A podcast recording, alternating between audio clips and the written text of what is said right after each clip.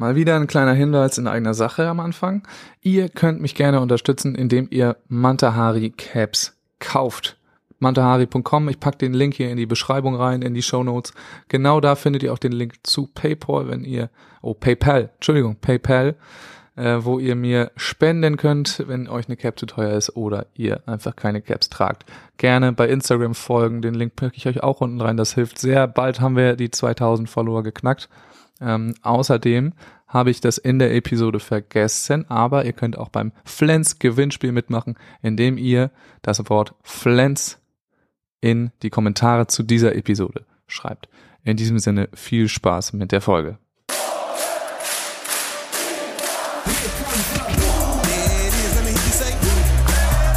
There's about 13,000 German fans in there, loving this atmosphere.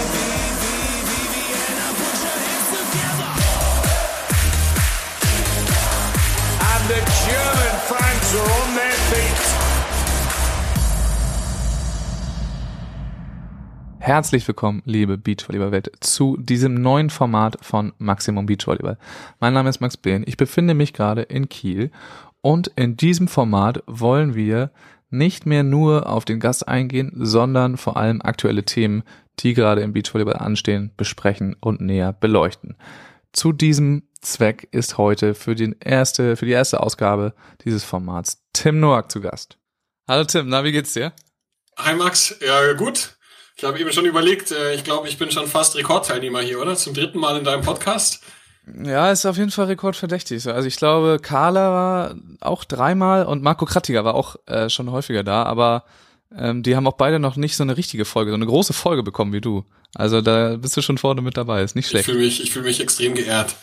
Ja, vor allem äh, aus dem Anlass, weil die Frage ist ja, was machen wir jetzt hier eigentlich? Es ist halt keine keine normale Folge, sondern äh, es ist ein neues Format, wo ja, mir ist einfach aufgefallen, dass ähm, in dem Format, was ich bisher mache mit den Interviews, das soll auch weitergehen, keine Sorge, äh, dass man da nicht den Raum hat, um auch über aktuelle Sachen viel zu sprechen, äh, weil man ja auch immer mit der Person einfach und über die mehr erfahren will. Deswegen jetzt dieses neue Format, wo zum Beispiel wir beide, aber nicht immer wir, sondern ähm, auch wechselnde Gesprächspartner, aber dann halt wiederkehrend über alles Mögliche, was gerade so ansteht, äh, schnacken. Und da hast du dich jetzt bereit erklärt, diesen, diesen Opener mit mir zu machen. Freust du dich schon?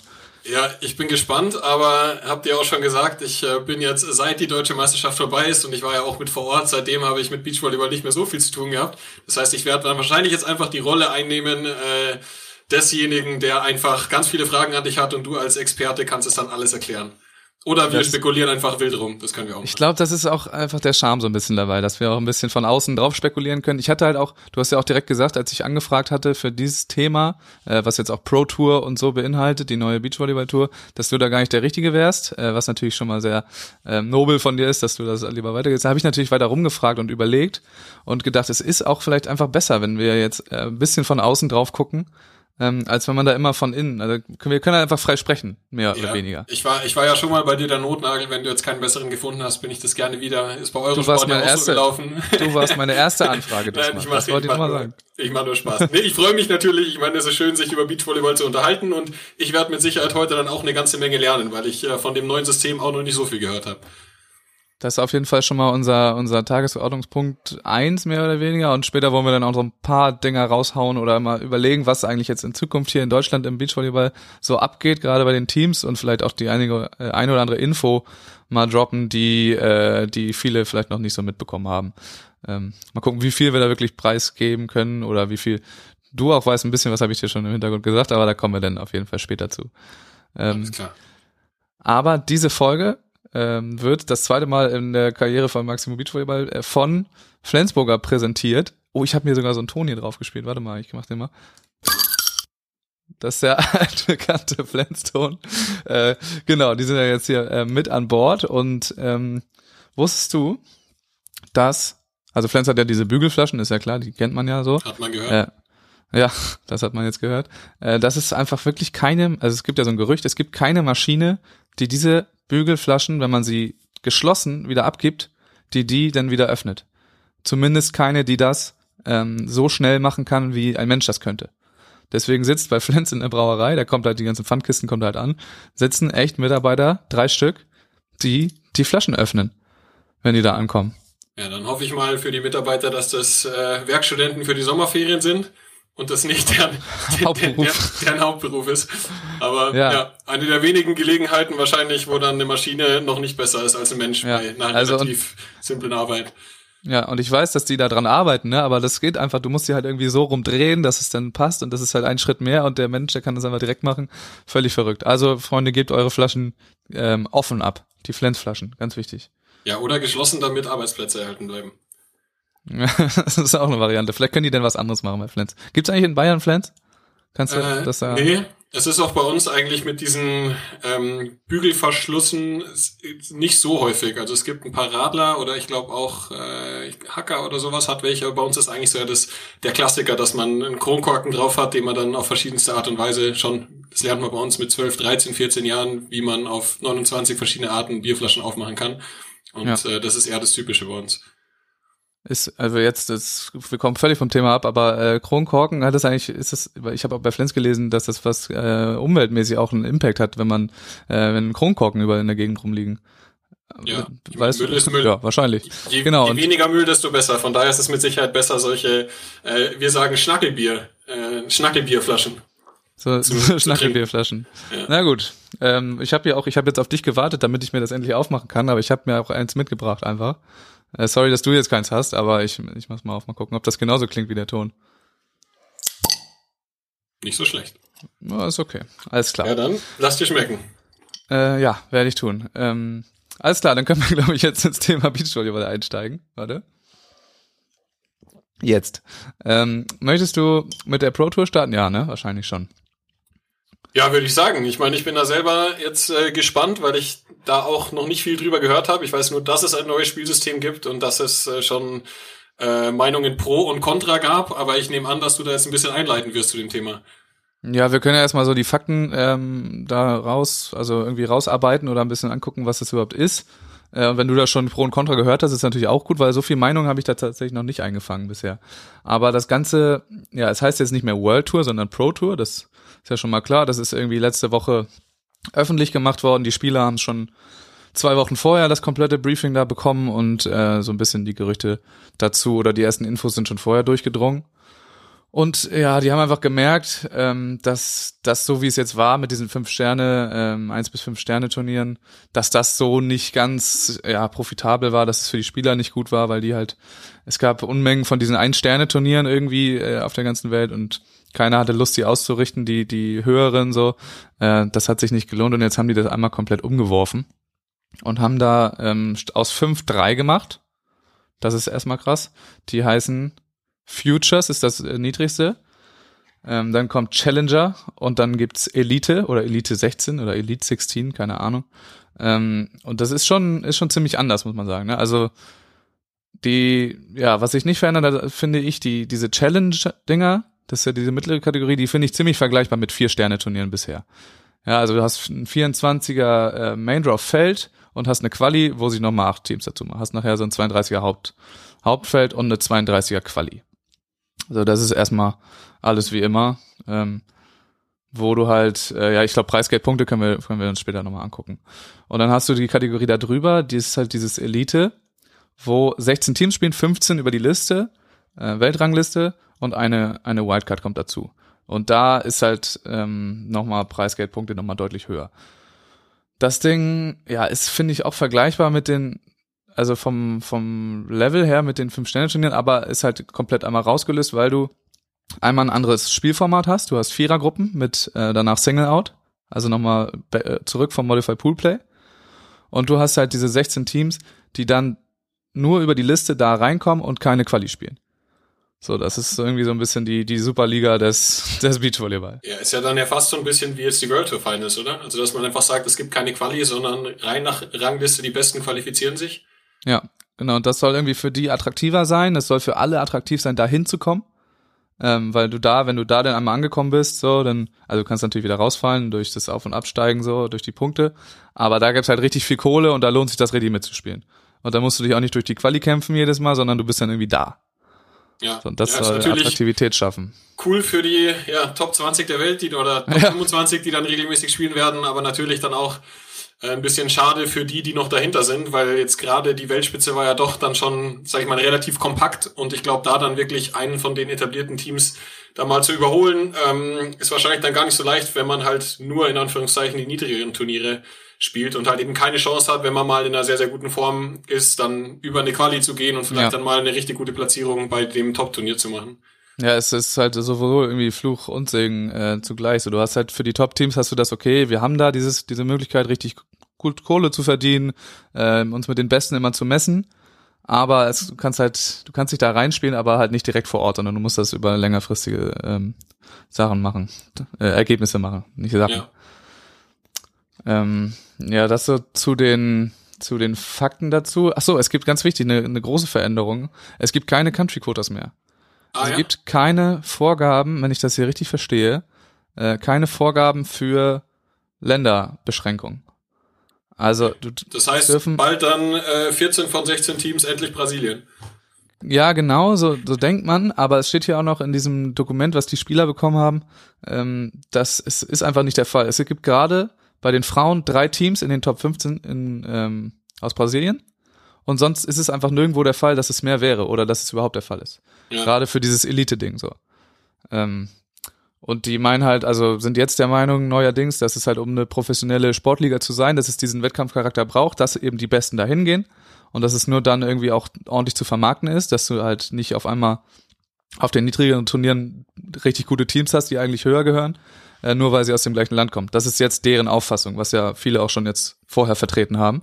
Ja, nee, aber das ich auch da jetzt eigentlich sinnvoll. Ist halt dann die Frage, weil es ist natürlich jetzt aktuell, glaube ich, ganz gut verteilt, aber vor ein paar Jahren war es ja doch so, dass dann teilweise oder jetzt gerade bei den Amerikanern oder bei den Brasilianern oder teilweise ja eine Zeit lang auch bei den deutschen Mädels, wo dann äh, ja. dann vier Teams, glaube ich, unter den Top 15 der Welt waren oder sowas. Ähm, oder drei zumindest, ich weiß gar nicht mehr genau, aber dann, ja, ist es halt so. Dann spielen halt die Besten und das finde ich grundsätzlich auch eine, eine sehr gute äh, Sichtweise, ja. Ja. Ja, die haben eben hier nochmal die, die Ranglisten von jetzt gerade zu, äh, zur Argumentation genommen und da heißt es eben, in den Top 15 sind nur drei Teams und bis, also Stand jetzt dürfen ja auch vier Teams aus dem gleichen äh, Land mitspielen, mit der, mit der Country Code oder dem, ähm, der Quali dann irgendwie dazu. Und ja, groß verändern tut sich das nicht, nur dass eben, wenn dann der Fall ist, dass da mehr Teams sind, dass sie das dann auch dürfen. Ja, und dass wahrscheinlich dann dieses Politikum, Anmeldung, Abmeldung, Country-Quota und so weiter halt jetzt bei den Verbänden einfach äh, obsolet ist. Ja, also weiß nicht, ob das schön. denn der Grund ist, aber Negativschlagzeilen gab es ja da so ein paar, ähm, ja. so dass sie das eben dann auch vermeiden. Oder so ganz super. komische Situationen, wo dann US-Team Nummer 7 in der Country Code auf einmal ähm, das vierte Team schlägt und dann nach, nach vorne geht. Ja, ja. wo du dann, dann halt Frage, schon weißt, dass da nichts rankommt ob sich dann der Rechtsstreit von äh, Kim und Senior dann überhaupt noch lohnt, weil der, der wird sich wahrscheinlich jetzt noch mal ein bisschen ziehen und wenn das ganze Nominierungsthema dann irgendwie von der World Tour gar nicht mehr aktuell ist, dann können sie vielleicht ein paar Anwaltskosten sparen. Ja, schauen wir mal. Ich weiß gar nicht, wann das jetzt irgendwie da äh, zu Ende geht, aber keine Ahnung. Ob das jetzt wahrscheinlich wird das eher auf dem auf dem System von vorher basiert, ne? Ja. Und dann genau, also aber da bleibt erstmal, man kann die schon vergleichen mit den 5 und 4 Sterne Turnieren von vorher ähm, finde ich. Halt diese kleinen Änderungen, die wir da jetzt hatten. Ähm, keine Quali ist halt schon krass, also dass du auf die ja. höchsten Turniere dich eben nicht reinspielen kannst, weil das ist ja schon sowas, wo man halt jetzt bei den Teams, bei denen es jetzt mal irgendwie äh, schnell ging. Ich meine, du kannst ja, glaube ich, besser aussprechen hier. Du hattest ihn ja zu Gast. Börmann, Buchmann, Buchmann de Groot. Ja, ja. Buchmann de Groot. Ähm, ja, die hatten halt da jetzt ein paar sehr, sehr gute Ergebnisse und äh, sind da voll mit dabei. Und ja, ja, normalerweise müsste es aber auch reichen, wenn man dann in der mittleren, in der Challenge-Kategorie halt richtig abräumt, dann ist man wahrscheinlich relativ schnell. Genau, das ist dann ähnlich. Das geht dann halt nicht bei dem Turnier, aber es geht dann halt beim nächsten. Was ich auch ja. so verstanden habe, was jetzt hier in unserem Dokument auch gar nicht so drin steht, aber das hatte mir da ähm, Matthias Bernsen in Norwegen noch erzählt, dass du halt, wenn du dich qualifizierst für die Elite, ich weiß nicht, wie das denn gemessen wird, an welchem, das steht ja auch noch nirgendwo, ähm, welche Ergebnisse wann wie reinzählen, aber dass du dann nicht an dem Challenger teilnehmen darfst. Okay. Also mhm. das sorgt halt dafür, dass es für die Teams, die Verfolgerteams, ähm, ein bisschen einfacher wird, so ein Challenger-Ding dann auch mal zu gewinnen, weil ja. nicht die Top-Teams dann auf den Vier-Sterne-Turnieren rumlungern. Das macht schon Sinn, weil gerade ich habe mir jetzt auch gedacht, halt bei dem äh, untersten, bei dem Future, wenn du sagst, du hast ähm, 16er Main Draw und eine 16er Quali und dann setzen sich halt am Ende vielleicht irgendwelche Teams, die einfach Formkurve oder ein bisschen üben wollen oder einfach auch da das Preisgeld mitnehmen wollen, halt deutlich bessere Teams dann in diese unterste Kategorie, dann wird's natürlich eng. Aber das, das macht dann auf alle Fälle Sinn. Ja, also ich weiß nicht, wie sie es dann anwenden, äh, anwenden wollen tatsächlich, weil man, man kann ja auch sich hochspielen, das geht ja auf jeden Fall, aber man darf dann nicht bei den niedrigeren Kategorien irgendwie mitmischen. Ähm, genau, das, das wird auf jeden Fall so gemacht. Ja. Wie war's denn, weil du gesagt hast, du hast dich mit hier Bernsen darüber unterhalten. Es ist ja im Grunde super interessant bei den zwei norwegischen Teams, weil das ist einmal wirklich ein Top, Top, Top-Team und einmal eins, was ja genau kratzt an den Hauptfeldern und so weiter. Hast du da mit denen sprechen können, wie die jeweils aus ihrer Perspektive das System finden? Also das war erst am letzten Tag, deswegen waren Anders und Christian schon schon weg, aber äh, Matthias kam gerade aus diesem Spielermeeting, wo die denen das erklärt haben und für die ist natürlich als eine der wenigen Teams ist es richtig scheiße, weil die ja als Vierer-Team quasi reisen und trainieren und ähm, bei den Turnieren dann da sind. Bernsen Mohl dann in der Quali oder irgendwo hinten drin und Mosorum dann an, äh, an Seed 1. Und die werden jetzt, äh, haben dann schon gesagt, ja, wahrscheinlich fahren wir dann ohne Trainer. Wir haben jetzt keinen Trainer mehr, weil wir können uns natürlich keinen eigenen leisten. Das war nur der Verbund so und äh, wir müssen uns da jetzt irgendwie reinspielen und, und hängen dann da so ab. Ja, ist Also für die war es schon scheiße. Wieder für Faktoren dann aufwirft, da hätte ich jetzt auch nicht Ja. mehr gedacht. Aber macht Ja, Sinn. aber das ist jetzt ja nicht die Regel. Normalerweise hast du halt die Zweier Beachvolleyball-Teams, so, die haben ja ihren eigenen Trainer. Das ist ja schon ein besonderes Konstrukt. Vielleicht hast du es bei den Jugendteams. Ja, in Deutschland ist ja auch manchmal so, dass dann da ein Trainer irgendwie zwei, drei Teams gleichzeitig betreut. Aber das wird dann ja eher, gerade wenn jetzt ja die Liste weiter runtergegangen wird, weil ja die, die ähm, Challenger-Teams, da fehlen ja 16 erstmal vom Anfang, deswegen gehst du ja insgesamt weiter runter. Da finden sich ja dann einige von den deutschen Teams dann auch irgendwie mit, mit drin, äh, die dann da eben alle auf diesem Challenger sich sammeln. ja. Also da wird sich die Problematik auf jeden Fall nicht zeigen. Und dann hast du, Spannend. genau, ja, ich auch mega. Also was das alles für Probleme aufwerfen kann, ich glaube, das können wir uns noch gar nicht ausmalen. Also was da alles noch irgendwie schiefgehen kann. Ähm, man kann aber schon mal sagen, es ist schon mal gut, dass die reagiert haben irgendwie, weil das, ja, irgendwie war war es das nicht. Das hat man ja schon gemerkt ähm, Ja. im vorherigen System. Ja. Ähm, ich weiß nicht, was Also, man jetzt hier noch rausheben Was, kann. was ich jetzt so auf den ersten Blick auf jeden Fall sehe, du hast mir da so einen Screenshot geschickt von äh, dem Aufbau. Es haben, die haben ja unterschiedliche Farben und deswegen werden die wahrscheinlich auch unterschiedlich vermarktet. Also das ist grundsätzlich, glaube ich, schon mal ganz cool, weil ich fand es schon immer ein bisschen schwierig, wenn man halt sagt, ja, man hat halt World Tour Shirts auf einem One-Star-Turnier, die schauen genauso aus wie aus dem Five-Star-Turnier, die Medaillen sehen genauso aus.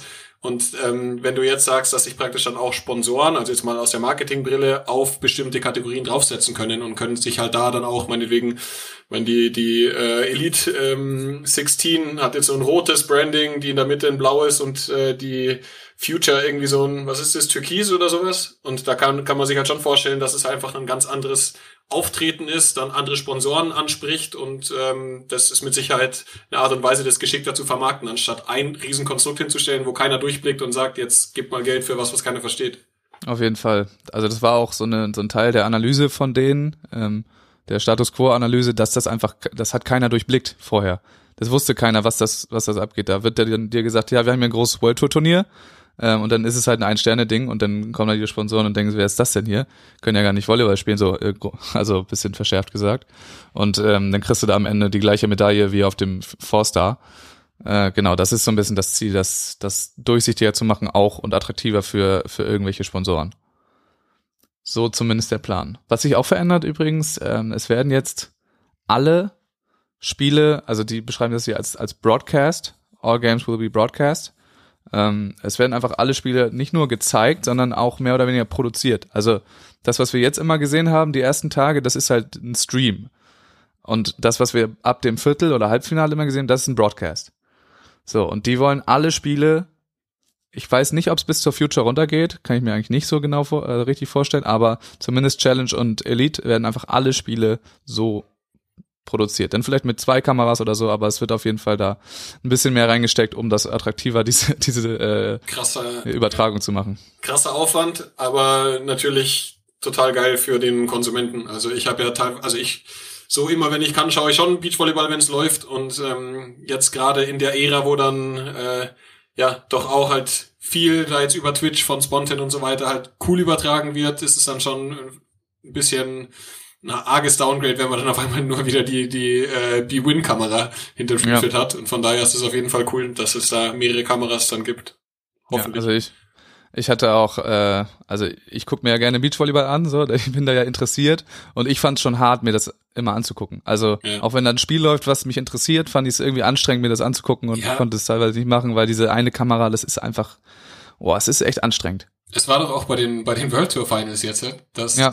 irgendwie, also ich habe zwischendrin mal irgendwie reingeschaut, ich hatte jetzt relativ viel zu tun, habe deswegen nicht so verfolgt wie sonst, aber ähm, das war dann auch einfach nur eine Standkamera hinterm Feld. Und da haben, glaube Ja. ich, gerade ähm, Pavin Melissa gegen Agatha Duda gespielt. Einfach so ein Spiel, wo man sagt, so ja, dann stellt da noch zwei, drei andere hin. Es lohnt sich doch. Ja, es lohnt sich wirklich. Und vor allem, du weißt ja vorher, da kommen jetzt die zehn besten Teams. So, das, äh, das wird der Spitzenmann. Das ist unser größtes Event. Da werden 800.000 Dollar Preisgeld ausgeschüttet, aber für, eine, für mehr als eine Kamera reicht's dann doch nicht.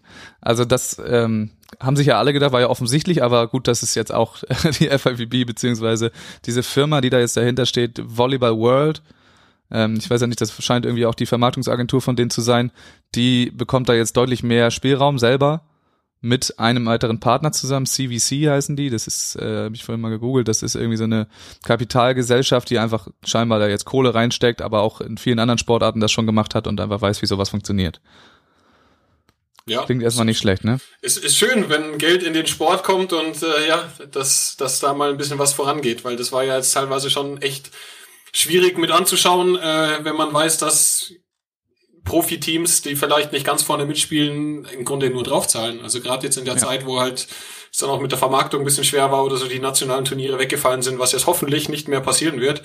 Ähm, aber das ist einfach ein Riesenincentive, wenn man weiß, damit kann man Geld verdienen. Und dann gibt's hoffentlich auch, wenn das ein bisschen Zukunft hat, immer weniger Leute, die halt dann sich dagegen entscheiden, zumindest mal bis Anfang Mitte 30 halt äh, Profisport zu machen. Ja. ja, du hast ja dann diesen ähm, quasi dieses große Ziel irgendwie mit Elite, dass du da halt, wenn du da ankommst, okay, jetzt kann ich auch Kohle machen. Also Dann hast du es geschafft. Dann hast du ausgesorgt und musst nie ja, kannst du kannst das Studium schmeißen direkt. Genau. Und dann, äh, nee, und da kommen wir auch gleich dazu. Hier ist auch so eine Tabelle, so eine schöne. Also bei den, bei den, es gibt so Mindestpreisgeldanzahlen, die die Ausrichter halt ähm, irgendwie bringen müssen. Und das ist jetzt bei Elite sind es 150.000 Dollar ähm, pro Geschlecht, glaube ich, ne? Warte mal. Genau, also 300.000 ähm, für. Es sind alle Events bei Elite sind äh, mit beiden Geschlechtern und dort bekommt pro Geschlecht 150.000 Dollar. Und das ist so aufgeteilt, das ist irgendwie ganz interessant aufgeteilt schon wieder, dass der Gewinner 30.000 Dollar bekommt. Okay. Also, ja, und die zweiten eben 20.000. Das ist eine, eine spannende Staffelung, gerade wenn man sich die äh, Challenger anguckt, wo der erste 10.000 Dollar bekommt, was ja erstmal schon mal ein Drittel von, ähm, von dem anderen ist, von Elite ist, aber der zweite bekommt noch 8.000. Ja, das Also- ist natürlich dann ja auf jeden Fall eine, also deutlich näher zusammen und dann freut man sich wahrscheinlich einfach schon mal, dass man ins Finale gekommen ist. Genau, und dann irgendwie da bei dem äh, Elite, da lohnt sich das ja nochmal richtig zu gewinnen. Da willst du halt Gold holen. Mhm. Also das ist eigentlich ganz, ganz interessant. Und da irgendwie bei dem, bei dem Challenger wird's dann nochmal ein bisschen, bisschen mehr verteilt. Ähm, genau, da habe ich gesagt 30.000. Du hast halt die Hälfte an Preisgeld bei einem Challenger. Insgesamt 75, also für ein Geschlecht 75.000 Dollar. Hast aber nur ein Drittel an Preisgeld für den ersten. Was auch immer die sich dabei gedacht haben, dass sie es mehr verteilen. Oder beziehungsweise, dass sie es ähm, bei dem Elite mehr in die Spitze packen. Wahrscheinlich damit das eben das ultimative Goal ist, Ich denke so ein Ding zu holen. Ich glaube, so rum Vermarktung. Incentive, dann Siegerfotos mit großem Scheck drauf. Das spielt Ja. ja, wahrscheinlich alles mit rein. Da gibt's Cash. Genau. Ja. Und wahrscheinlich sammeln sie eh wieder die gleichen drei Teams ein, die eh schon genug haben. Genau, die haben schon genug und es kommt nicht ganz da an, wo es eigentlich Ja, hin das soll. Problem ist ja dann auch, oder das ist, aber das ist ja überall so im Sport, dass die, die dann ohnehin schon so erfolgreich sind und sich perfekt vermarkten können und äh, wahrscheinlich ein extrem gutes Konstrukt außenrum haben, dann ja auch noch das ganze Preisgeld eincashen. Das ist ja genauso wie Ja. Irgendwie, äh, seit es ein Thomas Müller dann jetzt den 19. Werbevertrag noch irgendwie zusätzlich abschließt und dann aber halt auch die, die ganzen Prämien bekommt, wenn, wenn, wenn Ja. jemand noch alles gewinnt. Und die, die es eigentlich bräuchten, die auf dem Weg gerade da in die Spitze sind, die müssen irgendwie das selber bezahlen und die, die Eltern latzen und zahlen drauf. So. Genau. Das, ja, aber das äh, ist halt tatsächlich überall im Sport so momentan. Ähm, Erfolg macht wir- sexy. Ja, Tatsache, gerade da in der Vermarktung, ne? Aber die Futures haben wir irgendwie noch ein bisschen außen vor gelassen. Ja, ist wirklich auch vergleichbar mit den Ein-Sterne-Turnieren bisher, ne? Also ähm, 5000 Dollar soll es ja geben für, für also mindestens natürlich immer, für ein Geschlecht, beziehungsweise 10.000 für zwei geschlechtliche Events. Da kann man auch als Ausrichter sich entscheiden, okay, wir machen jetzt mal hier nur Herren oder nur Damen und dann, ähm, das kannst du halt bei Elite nicht machen, da müssen immer beide hin. Und bei Challenge ja, darfst du es dir auch nicht aussuchen, oder? Ähm, Müsste auch beides sein. ja, genau, da ist auch immer Double Gender. Und ähm, bei Future ist halt dann als Gewinner, stehst du halt mit 1000 Dollar da. Hm. wo du auch bei den anderen beiden Events sorgt der Ausrichter für ähm, Unterkunft und Verpflegung, bei Future nicht. Das heißt, mit deinem Machst du 1000 Dollar Preisgeld bist du, bist du vielleicht bei Null raus. Ja, das reicht ja nicht mal. Also es kommt darauf an, wenn es jetzt ein Turnier irgendwie in Baden ist, dann ja. Wenn das wieder in irgendwelchen wilden Ländern ist oder halt du große äh, Flugreisen machen musst dafür, dann machst du ja. Hast du den Flug für einen raus. ja. Und dann, äh, wenn du, wenn du letzter wirst, kriegst du noch einen Honi oben drauf, glaube ich. Ja. Das ist auch hart. kriegst einfach nochmal 100 Dollar hier, bitte. Danke, dass du da warst. Schön, dass du mitgespielt hast. Teilnehmerurkunde. Ja, die Preisgelder aber wie gesagt Mindestanzahl und sie haben sich verpflichtet selber ähm, das Preisgeld zu erhöhen ab 2024. Ah, Okay. Ja. Und was das auch- Ziel in Sicht. Ja, die wollen auf jeden Fall da ähm, irgendwie längerfristig was draus machen. Fällt hier auch häufiger das Wort Long Term, Long Term, Long Term. Ähm, was auch auffällig ist, wollte ich gerade erzählen, habe ich aber vergessen, was ich sagen wollte. Ach so, 15 Events bei Challenge und ähm, Elite im Jahr wollen sie angehen. Zumindest jetzt im kommenden Jahr. Also das spricht dafür, dass sie den Sport schon ein bisschen grundlegend verändern wollen und daraus einen Ganzjahres Sport machen oder die Saison halt über das ganze Jahr ziehen. Ja, weißt du schon, ob das dann auch gleich aufgeteilt ist oder ob das dann zum Beispiel fünf Elite 16 Events sind und dann ähm, zehn aus der Challenge Tour? Äh, nee, nee, Oder- es geht tatsächlich um in dieser Kategorie. 15, 15 pro pro Kategorie. Kategorie. Ja, Eieiei, dann ist ja richtig Kohle drin jetzt. ja. Muss man Das ist das 15 Ziel. mal 300.000 ausschütten, allein für die oberste Kategorie. Das ist natürlich äh, Ganz genau, das ist das Ziel. Mal gucken, wie sie das, also Targeting steht da auch, kann ja auch sein, dass es nicht klappt, aber das ist deren, deren Goal. So, und um das überhaupt zu schaffen, es werden, glaube ich, keine gleichzeitig stattfinden, Mhm. ähm, musst du auch das ganze Jahr nutzen, mehr oder weniger. So viele? Wochenenden hat le- ja dann ja fast nicht. Genau. Du sagst, das- du hast allein schon 30 Wochenenden über die, ähm, ja, über, über die oberen zwei Turnierkategorien belegt. Ich glaube, ich weiß gar nicht, ob die gleichzeitig, also das ähm, steht jetzt hier auch nicht, aber das hatte auch der Bernsen erzählt, dass die so geplant werden oder das Ziel ist, dass du die, die Challenger und die Elite am gleichen Ort stattfinden lässt, aber nicht zur gleichen Zeit. Also da ist dann am ersten Wochenende ist da das Elite und nächstes Wochenende kommt die Challenge. Aber da muss man auch sagen, dann haben sie da jetzt ja schon irgendwie mal mitgedacht, weil das ist ja, Ja. dann sowohl für lokale Sponsoren gut, als auch natürlich dann für die ganze Logistik. Also, Auf jeden Fall, bleibt einfach alles stehen, machen wir nochmal das Ganze, ja. das ist das Ziel. Ja, das Klingt gut, hey. Ich bin sehr gespannt. Wenn das wirklich so ist, dann kann man richtig, richtig viel Beachvolleyball konsumieren auf World Das auf jeden. Fall. Ja, und auch in einer guten Qualität. Da kann ich vielleicht auch noch nebenbei zu sagen, das habe ich so an dem Rande jetzt mitbekommen. Es wird auch in diesem ganzen Broadcast-Ding, wird einmal auch alles umgeworfen. Bisher war es so, dass die vor Ort Firmen engagiert haben, die dann da, oder Produktionsfirmen, die das dann für die ähm, gemacht haben. Jetzt wird es ein Team geben von der FAWB, die das alles regelt. Ein, ich glaube, Cool. siebenköpfiges Team, ähm, die komplett dafür zuständig ist. Die fahren dann da teilweise vor Ort hin, berichten das alles ein, bauen das alles auf und sorgen dafür, dass du halt einen geilen Stream hast. Und bisher war es eben so, du hast da diverse Schnittstellen, hast da irgendwie einen Produzenten vor Ort, der noch nie Beachvolleyball gemacht hat oder einmal im Jahr das macht. Und das haben sie jetzt auch einmal umgebaut. Ja, klingt wirklich äh, sehr sinnvoll. Ich bin gespannt, ob das alles so klappt. Ich würde es äh, allen Beteiligten wünschen. Ja, ja, also es werden sich wohl noch einige Baustellen auftun, gehe ich mal von aus. Aber es ist doch schon mal schön, dass sie sich ähm, irgendwie Gedanken gemacht haben und auch viele gute Gedanken dabei sind. So. Jetzt bin ich dann gespannt, ob der DVV dann auch innovativ nachzieht.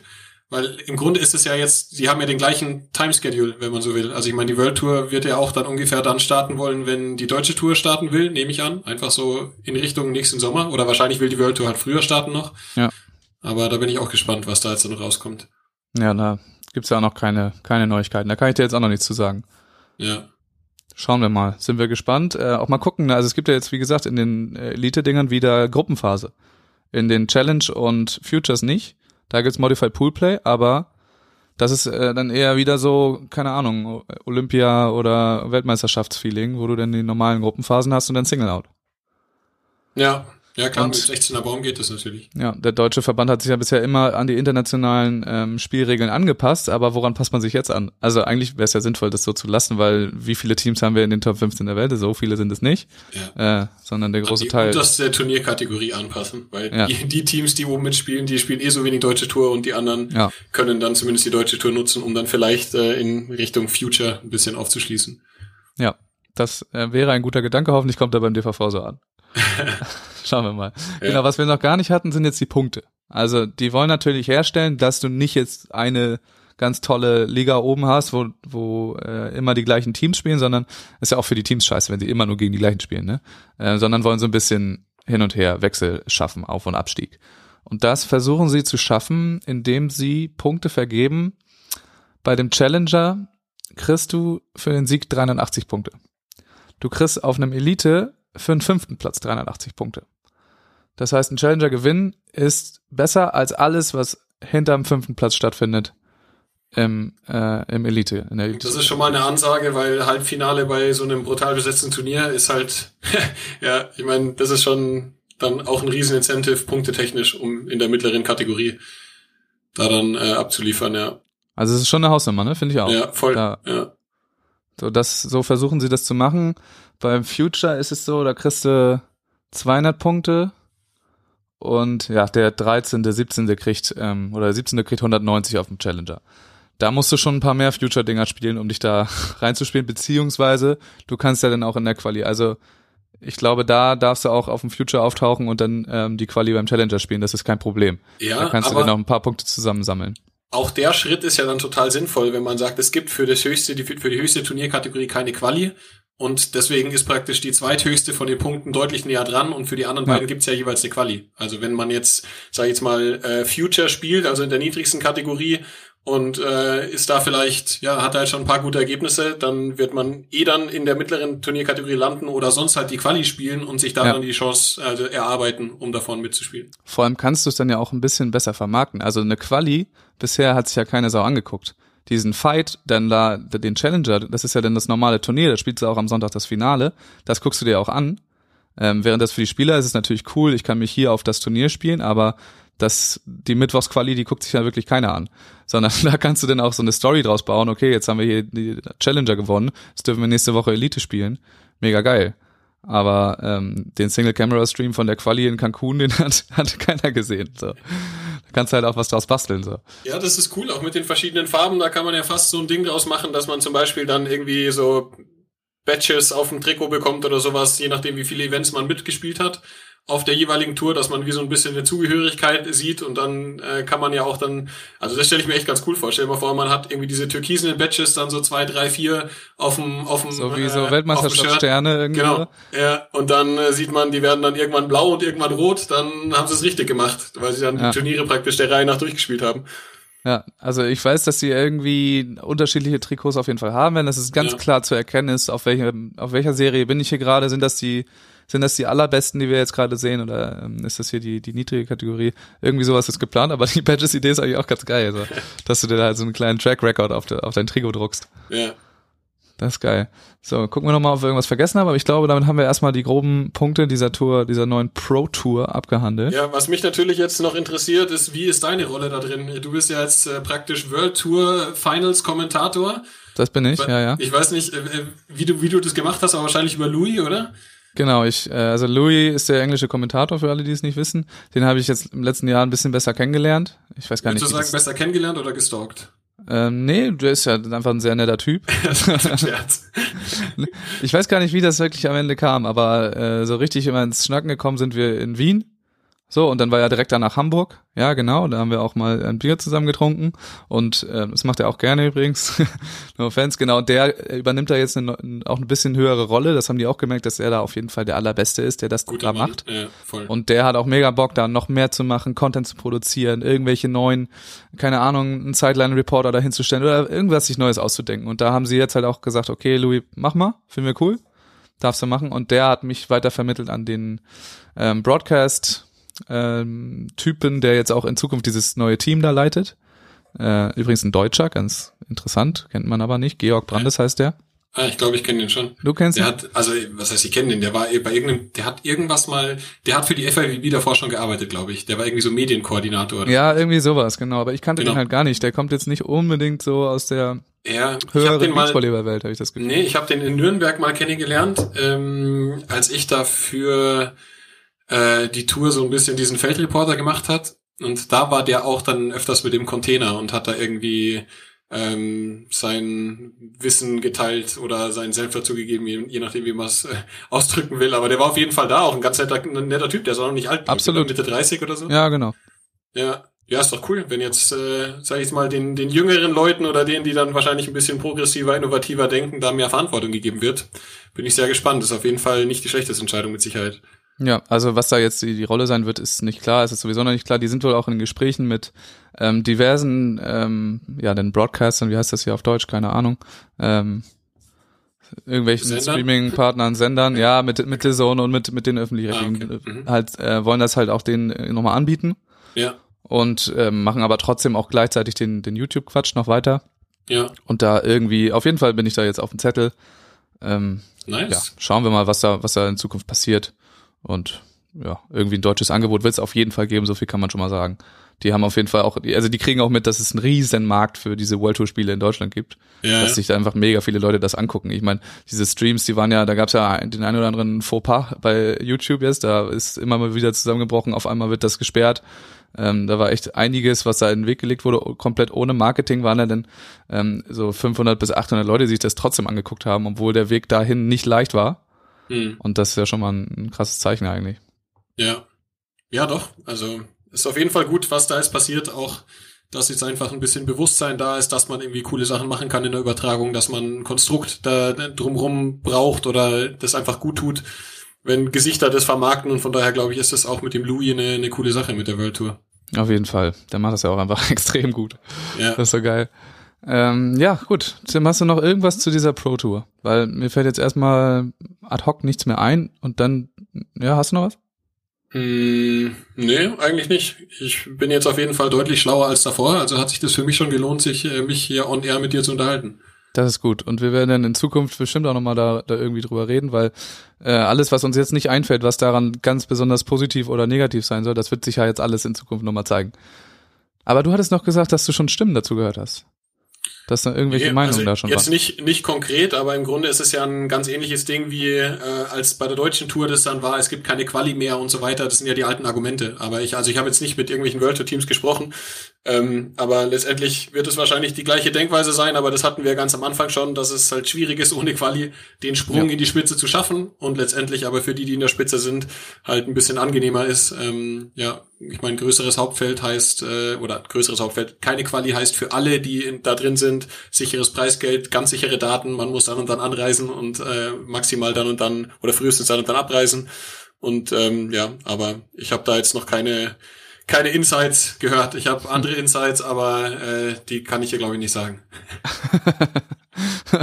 naja, vielleicht später.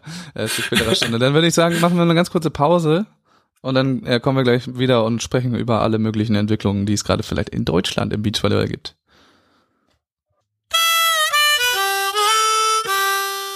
Wusstest du, dass das so eine Flens-Melodie ist? Kann man sich im Internet runterladen.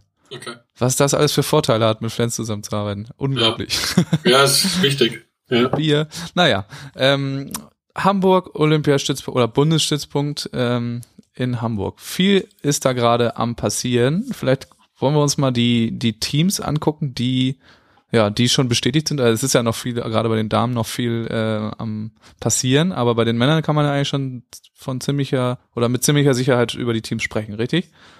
Ja, also ich weiß natürlich, weil ich mit dem Team sehr verbandelt bin von Lukas und Robin. Also ich weiß auch schon länger, dass die zusammenbleiben, aber das wurde jetzt vor ein paar Tagen öffentlich gemacht.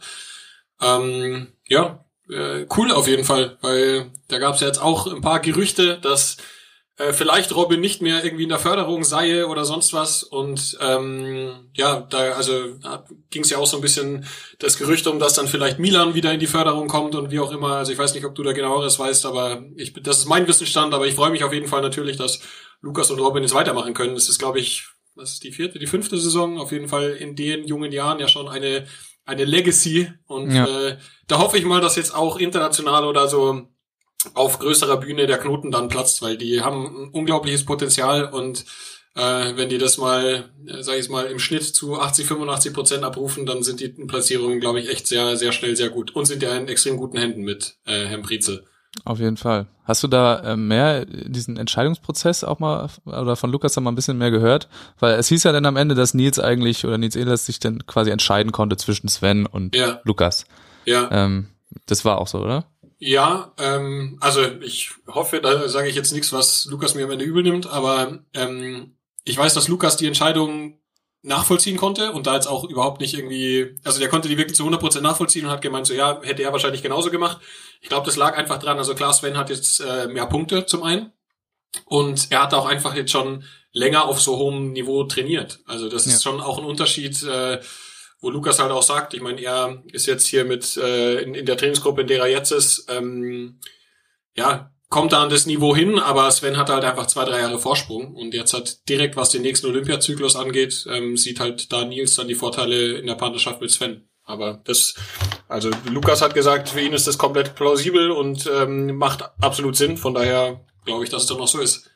Ja, ich war ja auch schon ähm, äh, geschockt ist falsch, aber ein bisschen überrascht in Wien direkt. Da haben ja Nils und Lukas ein überragendes Turnier gespielt, ne? Alle meinen so, Alter, wie geil, voll das geile Team.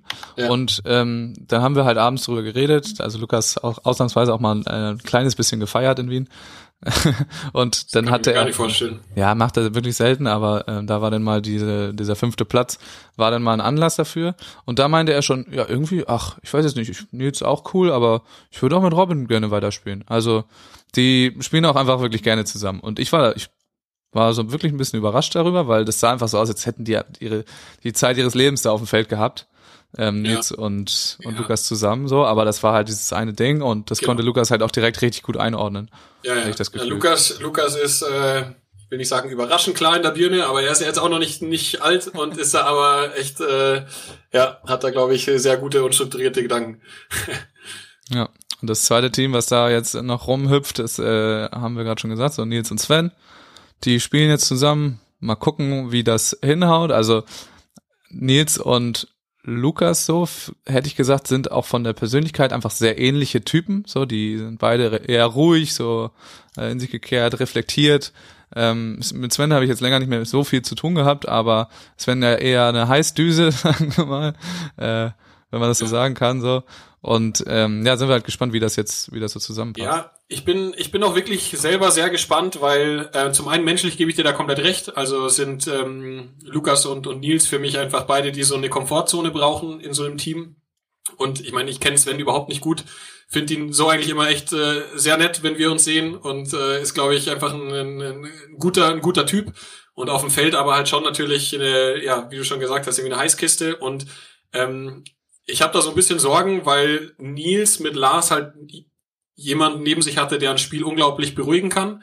Und Sven mit Alex auch jemanden neben sich hatte, der ein Spiel unglaublich beruhigen kann. Und das Beruhigen meine ich halt mit ähm, guten Kontakten dann äh, im Zuspiel, wenn der erste Kontakt vielleicht vom anderen nicht so gut ist und sowas. Und ähm, ja, ich, das äh, glaube ich. Also ich meine, Lukas ist jetzt auch noch nicht perfekt in der Technik, aber ähm, bei Lukas wirkt es für mich immer so ein bisschen natürlicher und weniger antrainiert und weniger ähm, statisch als bei Sven. Also Sven hat ja eine krasse Höhe ja. und schlägt krasse Winkel und so weiter, aber das sieht alles so hart erarbeitet aus. Und äh, Lukas hat halt dann manchmal auch einfach so einen Magic Touch, wo man so merkt, so, also so ein bisschen so wie sein kleiner Bruder auch oder auch wie Clemens, wo er einfach dann so einen Arm rausfährt und dann sagt man ja, okay, äh, hat er jetzt halt irgendwie kontrolliert. Und ich glaube, dass das mehr zu Nils passen würde, halt da, sag ich jetzt mal, einen ähm, noch talentierteren am Ball, würde ich mal sagen. Oder einen weniger ja. harten Arbeiten, Arbeiter und vielleicht äh, von vornherein mit ein bisschen mehr Balltalent neben sich ja. zu haben. Aber ja, das hat so ein bisschen die, äh, das Potenzial, dann schnell sehr hektisch zu werden. So wenn die beiden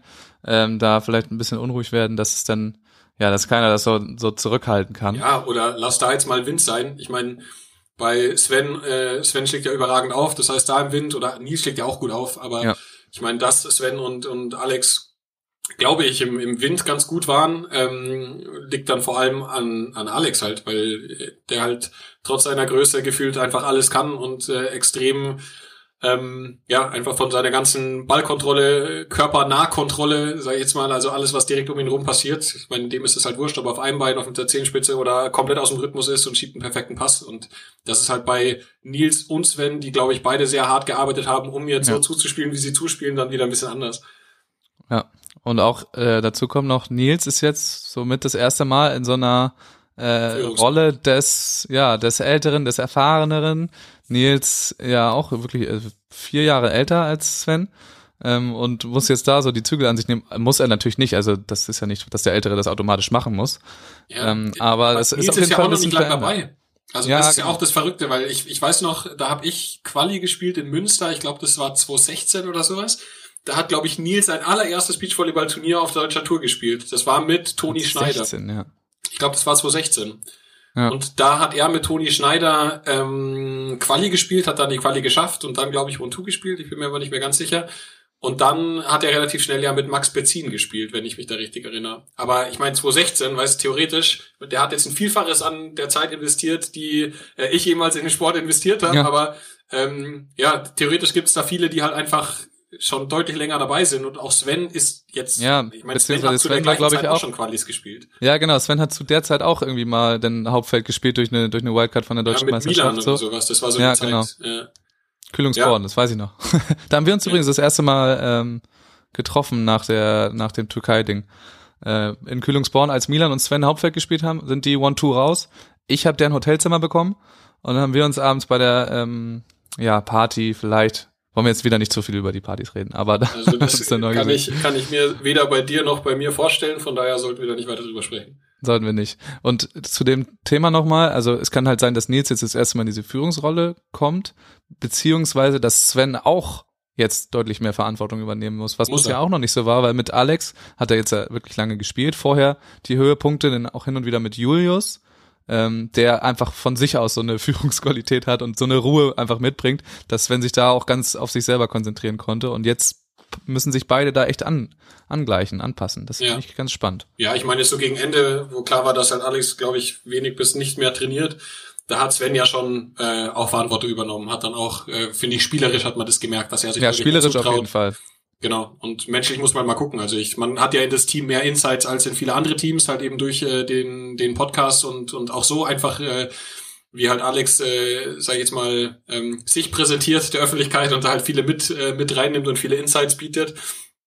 Ähm, und da hat man ja auch immer so ein bisschen das Gefühl, dass als wenn, ja, seit es halt Reiseplanung und so weiter oder halt so noch, also diese Sachen noch nicht so äh, annimmt oder zumindest Ja. äh, meine ich, dass es immer so ein bisschen mitschwingt. Und ja, das gehört ja auch alles dazu. Aber gut, jetzt sind sie natürlich in einem Komplett. gemachten Nest, also halt äh, in Verbandsstrukturen und als Team 2 klar äh, ausgesprochen für Deutschland und ähm, da denke ich, haben sie dann auch genug Support, dass sie das hinkriegen. Wir verfolgen es gespannt. Ja, davor müssen wir nicht drüber reden. Julius und Clemens machen weiter.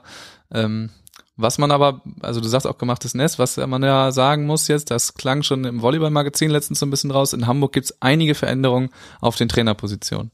Also es ist irgendwie noch nicht alles ganz offiziell. Die Verträge laufen noch und die neuen sind noch nicht unterschrieben. Deswegen gibt's da noch keine offiziellen Meldungen vom DVV.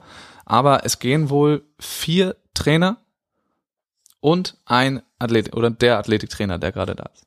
Wie viele Trainer Nach- gibt's denn da? Sind's Ja, am Stützpunkt sind einige. Also ja. ähm, ja, wer jetzt wirklich da, also wir wissen schon, äh, Martin, der Trainer von Tule Wickler, ist auf jeden Fall weg. Erik Koreng, Aber das stand auch im Volleyball-Magazin. Oh, ich weiß es nicht mehr. Ich er habe auch ja das Volleyball-Magazin noch gesucht so. heute. Er hatte irgendwie zwei Angebote und eins davon hat er jetzt wohl angenommen. Okay. Ähm, wer da jetzt kommt, wird, da wird eben, wie gesagt, noch ein Deckel drauf gehalten. Ich weiß jetzt zufälligerweise, und das wäre jetzt auch so das erste Leak, ich war ja gerade in Norwegen und äh, da wurde mir ganz groß erzählt, dass der norwegische Trainer, der vorher die dieses Nachwuchsprogramm da geleitet hat, die äh, Olympioniken von morgen, der heißt Martin Engvik und dass der jetzt nach Hamburg geht. So, da müssen wir natürlich sagen, das ist immer noch, da ist noch kein Vertrag unterschrieben, das kann sich dann noch ändern, so, aber das, so, danach sieht's aus, deswegen kann der DVV es noch nicht kommunizieren, aber wir gehören ja nun mal nicht dazu, deswegen können wir es machen. Ja. Wenn Der wir soll- so denken, dann können wir doch richtig viel jetzt raushauen, aber das machen ja, ja, wir. also, können, wir können nur spekulieren. genau, aber das wurde mir da so offensichtlich erzählt, äh, dass, dass ich glaube, dass das okay ist, wenn wir das erzählen. So, der soll ein super, super Trainer sein, super netter Typ, ziemlich jung noch, Äh, und die waren alle ganz gespannt, wie der sich da einfügt ähm, unter irgendeinem so Head auf Beachvolleyball, ähm, der da vielleicht noch auf die Finger guckt, weil die Norweger sind da ja, das hatte ich auch schon erzählt oder das haben Henrik und Matthias ja auch schon erzählt, die sind da eher etwas freier und die Trainer Ja. machen, was sie wollen, solange es gut ist. Und da waren alle ganz gespannt, wie der sich da einfügen will. Wenn Wie- das denn wie- tatsächlich so kommen soll. Wie ist das eigentlich ähm, in, in Norwegen, wenn du jetzt mit den ganzen Jungs da gesprochen hast oder auch mit dem Staff, kriegen die das mit, was das in Deutschland teilweise für ein Kindergarten ist? Oder ist das was, was dort auch äh, wahrgenommen wird? Oder ist es so, dass die da genauso wenig drüber wissen wie wir jetzt, was der tschechische Trainerstab eigentlich genau macht? Die wissen da gar nichts drüber. Also die kriegen das alle nicht mit. Es gibt ähm, auf der World Tour ein paar Spieler, die mit Alex irgendwie in Kontakt sind. Das äh, war zum Beispiel Samoilovs in Hamburg hatte das erzählt, dass er ja. immer mal wieder fragt, was so abgeht. Und die kriegen das dann natürlich mit. Aber ansonsten ist es alles, wir sind da schon sehr in unserer deutschen Bubble unterwegs. Ja. Also das kriegen die alle gar nicht mit, was da Ja. los ist. Okay. Nee, nee, genau. Das ist eine Sache, die da jetzt ähm, kommt. So und ansonsten die anderen Trainerpositionen kann ich dir auch nicht sagen. Also es äh, sind dermaßen viele Gerüchte unterwegs. Ja, ich Man hoffe, dass Alex bleibt auf jeden Fall. Weil, ja. Achso, Alex, genau, Alex bleibt auf jeden Fall. Das kann ah, ich okay. auch sagen. Ja, das ist, das Alex ist schön. bleibt. Alex bleibt. Vielleicht sind es auch nur ähm, drei Trainer und ein Athletiktrainer, die wechseln, weil das kommt mir jetzt auch so viel vor mit den vier Trainern. also wie viele sollen, sollen denn da sein? Ja. Nee, ähm, genau. Alex bleibt auf jeden Fall. Es gibt irgendeine Veränderung bei ihm, aber er ist auf jeden Fall weiter in Hamburg äh, Okay, am Start. So. cool. Das können wir, können wir soweit sagen. Wer jetzt nicht mehr da ist bei den Männern, Bergmann Harms, Da Haben- bist du mehr als ich. Also ich habe es jetzt auch schon gehört, aber hat man auch im Volleyball-Magazin gelesen. Da stand ähm, drin, Bergmann Harms, kein Nationalteam mehr.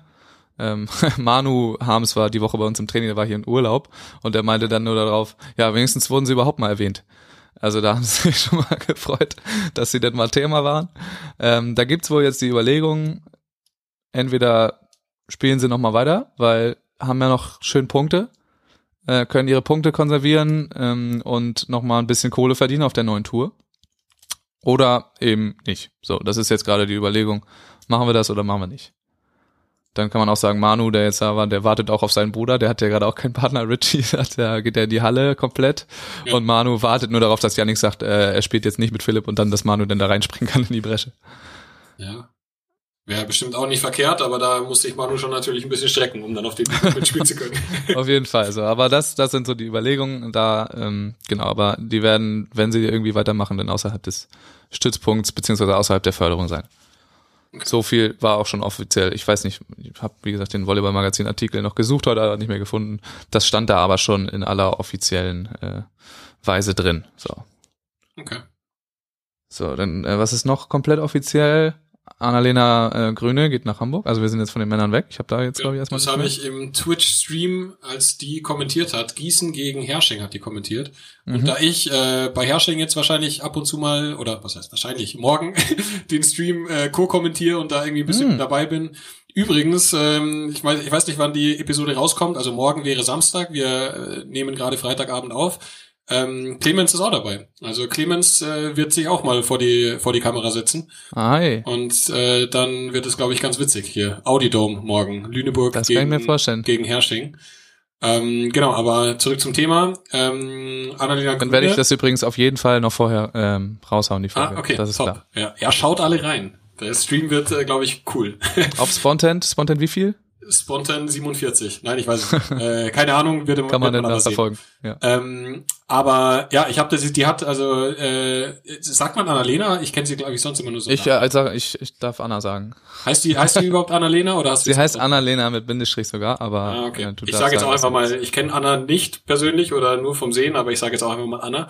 Ähm, ich habe das auf jeden Fall gesehen, dass sie kommentiert hat bei Gießen gegen Hersching und da hat sie dann eben auch schon gesagt, dass sie nach Hamburg geht und dass es jetzt fix ist, aber noch nicht weiß, mit welcher Partnerin und so weiter und so fort.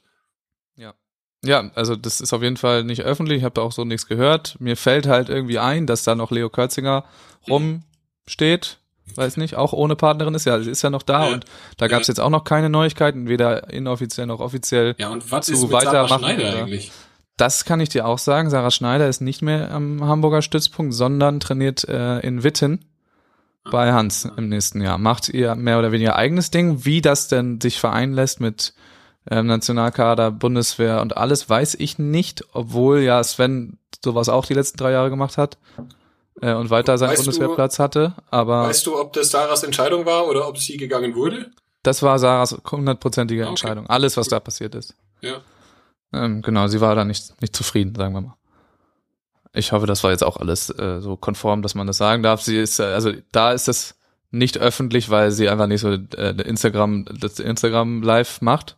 Ja. Äh, manchmal ist es ja mit Absicht nicht öffentlich. Das war jetzt einfach, glaube ich, aufgrund mangelnder ähm, Social Media Lust. Okay. Kann ich aber auch sehr gut nachvollziehen. Ich meine, ich habe ja täglich mit Social Media zu tun wegen meines Projekts und auch meines Berufs, aber ähm, ist schön, da auch mal ein paar Tage nichts zu hören. Auf jeden Fall. Immer wieder gut. Genau, aber Sarah ist, ist in Witten. Und wie gesagt, die Hintergründe dazu müssten wir nochmal rausfinden. Sie ist podcast-scheu, deswegen war sie noch nicht da, aber äh, so viel, so viel sei dazu schon gesagt. Und genau, also wir wissen, dass Kürzi da irgendwie ist, oder Leo, wie sie lieber vielleicht genannt wird, keine Ahnung. Ähm, aber das heißt überhaupt nichts. Sie haben es ja schon mal zusammen probiert, Anna und Leo haben zusammen gespielt. Können wir wirklich nicht mehr machen als spekulieren. Sie ist halt da, aber bei den Frauen passiert sowieso noch so viel. Ähm, Ja, äh, wenn da erstmal der erste Stein irgendwie rollt, dass man dann, glaube ich, noch gar nichts sagen kann. Ja, da heißt ja immer, ich weiß nicht, wahrscheinlich werfe ich jetzt wieder drei Sprichworte durcheinander, da habe ich ein Talent dafür, aber es heißt doch irgendwie so, der Fisch fängt von oben zum Stinken an oder vom Kopf zum Stinken an Vom oder Kopf. irgendwie sowas. Ja, ja, Ja, da genau, musst du ja als, als Küstenkind besser wissen. genau. Ähm, ja, weil da ist ja, glaube ich, auch immer noch nicht klar, was jetzt mit Laura und, und, und Maggie irgendwie ist oder nicht. Und dann heißt ja irgendwie, Kira trainiert wieder und will wieder probieren, aber noch Mhm. nicht international. Also da gibt's ja jetzt auch aktuell ganz viele Gerüchte. Ich weiß nicht, ob du da mehr Insights hast. Ich habe da, also da kommen wir jetzt langsam wirklich auf meinem Zettel, ähm, hier steht Gerüchteküche oben drüber. Kommen wir dazu. Wir, also was wir wissen ist, dass Isabel Schneider weitermachen möchte. Mhm. So, das ist klar. Wir wissen, dass Tori aufgehört hat. Wir wissen, dass Kira versucht, irgendein Comeback zu starten in irgendeiner Weise, was vielleicht Richtung deutsche Tour oder auch, zu, ähm, also alles zwischen, zwischen ich höre direkt wieder auf bis zu ähm, wir spielen Olympia, alles irgendwie denkbar ist, wenn das der Körper macht oder, oder Mhm. da- das Leben und der Körper zusammen Ja. äh, hinkriegen. So, das ist auch klar. Wir wissen, dass Carla und Juli beide weiterspielen. Ähm, das hatte auch Aber Konstantin da offiziell im Chat, aber wissen nicht, ob sie zusammen weiterspielen. Okay. Mhm. Wir wissen, dass ähm, der DVV Interesse an Borgasude auch irgendwie hat, dass die da weitermachen, ob einzeln zusammen, egal. Ähm, aber wissen auch, dass, dass Carla sich da sehr wohlfühlt in Stuttgart zum Beispiel und Juli eigentlich auch so. Okay, stell dir mal vor, äh, Juli spielt jetzt dann mit Laura, wie das äh, Carla finden würde. Ja, nach, nach dem Drama um Maggie. Ja, das Äh, wahrscheinlich fände sie das nicht so gut. Gehe mal von aus. Aber da kann halt wirklich alles passieren. Also ich glaube, es war letztes Jahr so ein weit verbreitetes Gerücht äh, während des Sommers, dass es so eine Anfrage schon mal gab. Oder mal so vorsichtig, sag mal, wie, wie sieht's denn eigentlich aus? Seitens Krass. Laura. Ja. So, aber was jetzt Laura ist, da gibt's ja auch ein, gab's ja auch die ganze Zeit ähm, Gerüchte, dass äh, sie noch ein Kind möchte, so und also eigentlich sind wir uns auch sicher. Maggie hat ja auch irgendwie auf Instagram versprochen, dass sie weitermacht, den Beachvolleyball erhalten bleibt. Ja, weil da Ähm. hätte ich ehrlich gesagt nach Olympia das als Option gesehen, dass sie sagt so, yo, Olympia, Olympia-Teilnahme, Fünfter, irgendwie mega gute Platzierung Ja. oder das, was eigentlich davor, wenn man ehrlich ist, ja niemand gedacht hätte. Ich lass mich jetzt nochmal von irgendeinem Chinesen-Team kaufen und ähm, Geh in die Halle und geh in die Halle Ja. nochmal und mach nochmal ein bisschen Reibach. Wir wissen nicht, ob das vielleicht noch passiert, aber dieses Versprechen hat sie ja irgendwie ihren ihren Fans gemacht, dass sie weiter Beachvolleyball spielt. Ähm, Ja. ist da gerade irgendein Insekt bei dir unterwegs oder was? Ja, man hört das. Es ist gerade wirklich ein bisschen. eine, eine, ich weiß nicht, ob das schon als Hornisse zählt oder noch eine Wespe ist. Mir macht das ein bisschen Sorgen, weil ich habe alle Fenster zu hier in München und jetzt ist auf einmal so eine riesige Wespe in meinem Zimmer. Die war die ganze Zeit schon da. Ich werde mich einfach nicht bewegen und hoffe, dass das Gesumme nicht so sehr stört und ich auch nicht gestochen werde. Ja. So, ähm, wo waren wir? Wir waren bei Maggie, genau. Ähm, sie sagt, sie macht weiter, aber es ist ja auch nicht klar, dass sie direkt weitermacht. Also Ja, klar. es gäbe, Ja. gäbe auch die Möglichkeit, dass diese beiden Athletinnen, von denen wir gerade geredet haben, dass die im nächsten Jahr vielleicht nicht spielen Mhm. und dann erst zum Zyklus, äh, Olympiazyklus einsteigen. Gibt's auch die Möglichkeit. Mit wem? Keine Ahnung. Also es, das ist halt wirklich viel, was da gerade passieren kann. Ähm, genau, diese Teams gibt's alle irgendwie. Man muss ja auch sagen, Isa und Kira kennen sie auch schon länger und sind auch irgendwie beide in Hamburg. Ich glaube, das war auch so ein bisschen das Ding, so wenn, wenn das irgendwie fit wäre, ich, ich höre wirklich dieses. Äh, Ja, dieses, pass mal auf, Max, da. dann mach noch mal kurz eine Werbeunterbrechung und ich versuche die mal kurz rauszukriegen, weil die ist ganz langsam, weil es hier schon so kalt Ja. ist und ich glaube, die schaffe ich kurz zu fangen. Warte mal. Ja, mach mal. Kurze Pause. Kurze Mach Pause. mal Mantahari-Werbung. Ähm, ja, kennt ihr eigentlich schon Tims Projekt Mantahari? Äh, Mantahari Ocean Care. Mittlerweile seit einigen Jahren setzen die sich für Nachhaltigkeit und für, äh, weiß ich nicht, gar nicht für alles. Ähm, ganz faires Ding, faire Klamotten, ähm, was sowieso viel zu selten der Fall ist, dass es faire Klamotten gibt. Und von jedem Verkauf gibt, gibt es auch ganz schön viele äh, Euros, ja, seines Gewinns, die da nach Indonesien fließen und da ordentlich helfen, den Ozean sauber zu halten. Ja, richtig. Danke. Ich habe sie noch nicht gefangen, aber wir machen jetzt einfach weiter, weil ich glaube, sie ist wieder ein anderen Teil meines äh, kein- meines meines Lofts hier, nein Quatsch, meines Zimmers. Penthouse Loft. Ja, ab, äh, abgeschwirrt. Naja, gut. Entschuldige die Störung, die Natur in München ist äh, beeindruckend. Ja, tatsächlich. Also ich hatte, glaube ich, gerade erzählt, dass, ähm, dass ich dachte, dass wenn jetzt Kira irgendwie sagt, okay, ich bin topfit, es geht los, äh, dass dann die erste Wahl Isa Schneider wäre. Weil einfach die Ja. auch gute Freundinnen sind. Ähm, bei Das würde den, passen, ja. also was heißt bei den Hamburg? Ich glaube, Kira war jetzt gerade gar nicht in Hamburg die ganze Zeit, das habe ich ja gerade Quatsch erzählt. Äh, die war mit den Drillingen bei den Eltern, bei Kiras Eltern, glaube ich. Okay. ähm, gerade in der frühen Zeit, in der Pandemie und so, aber äh, eigentlich ja Hamburg-Wurzeln auch Mhm. ähm, oder jetzt die letzten Jahre da gewesen. So, das dachte ich. Aber da, da man da ja auch noch keine offiziellen News hört, Ja. scheint es schwieriger zu sein, als äh, ich das jetzt dargestellt habe. So. Ja, das ist auf jeden Fall, weil letztendlich ist ja auch mit ähm, Laboreur Schulz ist ja auch noch so ein Ding, weil ich meine, im Grunde würde ja, also wäre es ja komisch, wenn die nicht weiterspielen, aber ich schätze halt mal, wenn jetzt äh, Chantal ein Angebot bekommen würde von einer etablierten World Tour Spielerin mit äh, ordentlich Punkten, dann wäre das wahrscheinlich auch the way to go. Also ähm, Das ist auf jeden Fall spannend. gehen wir aus, ja. Also die darf man da nicht vergessen. Chantal und Sarah Schulz äh, gibt es auch noch. Und wen es auch noch gibt, ähm, wen man da in der Rechnung manchmal vielleicht vergisst, sind äh, Behrens Ittlinger. Stimmt, von denen hat man lange nichts gehört. Von denen hat man lang nichts gehört und da brodelt auch die Gerüchteküche so. Da kann irgendwie, also es ist merkwürdig, dass man noch nicht gehört hat, dass sie jetzt ähm, sich weiter committen und weiter zusammenspielen. Sagen wir mal so. Da ist auch noch noch nichts safe. Da habe ich auch noch, weiß ich auch noch nicht mehr so. Aber ähm, ja, die sind halt auch noch auf der Rechnung. Gefangen, sehr gut. Alter, das ist ein richtiges Riesenvieh. Ja, ja, das ist auf jeden Fall jetzt kurz unter Verschluss und dann äh, wird's gleich rausgebracht und ja, ich hoffe, sie hat noch ein paar Tage, weil es ist wirklich kalt geworden. Ja, nee, aber ich sehe das ganz genauso. Ähm, vor allem, das ist ja diese Lösung in Holland bei ähm, Kim und Sandra, die ja auch komplett auf die beiden zugeschnitten ist. Also es macht ja, Ja. in keinem anderen Konstrukt Sinn, weil halt eben Kim wegen Steven dort ist. Ähm, ja, bin ich gespannt, weil äh, dann wird's ja dann auch irgendwann eng. Also wenn oder wenn die nicht weiterspielen würden, ähm, dann würden mir jetzt auch nicht so viele Kombinationen einfallen, die, sag ich mal, gewinn- gewinnbringend Sinn machen würden, dass die mit jemand anderem spielen. Ja, also wenn jetzt, ähm, sagen wir mal, irgendwie, naja, Kim wird ja in, in Holland bleiben, so das ist ja klar, die haben sich da gerade ein Haus gekauft, äh, Steven und Kim. Und Okay, dann Sandra lass ist uns ja doch- momentan auch in Den Haag. Genau, die ist auch in Den Haag. Aber dann lass uns doch mal jetzt ein wildes Gedankenkonstrukt äh, spinnen und sagen, ähm, also was ist, wenn eine von den beiden jetzt einfach sagt, so, okay, ich habe jetzt äh, jetzt schon Kinderwunsch und dann ist eine übrig. Egal wer von den beiden es ist, mit wem soll diejenige dann spielen?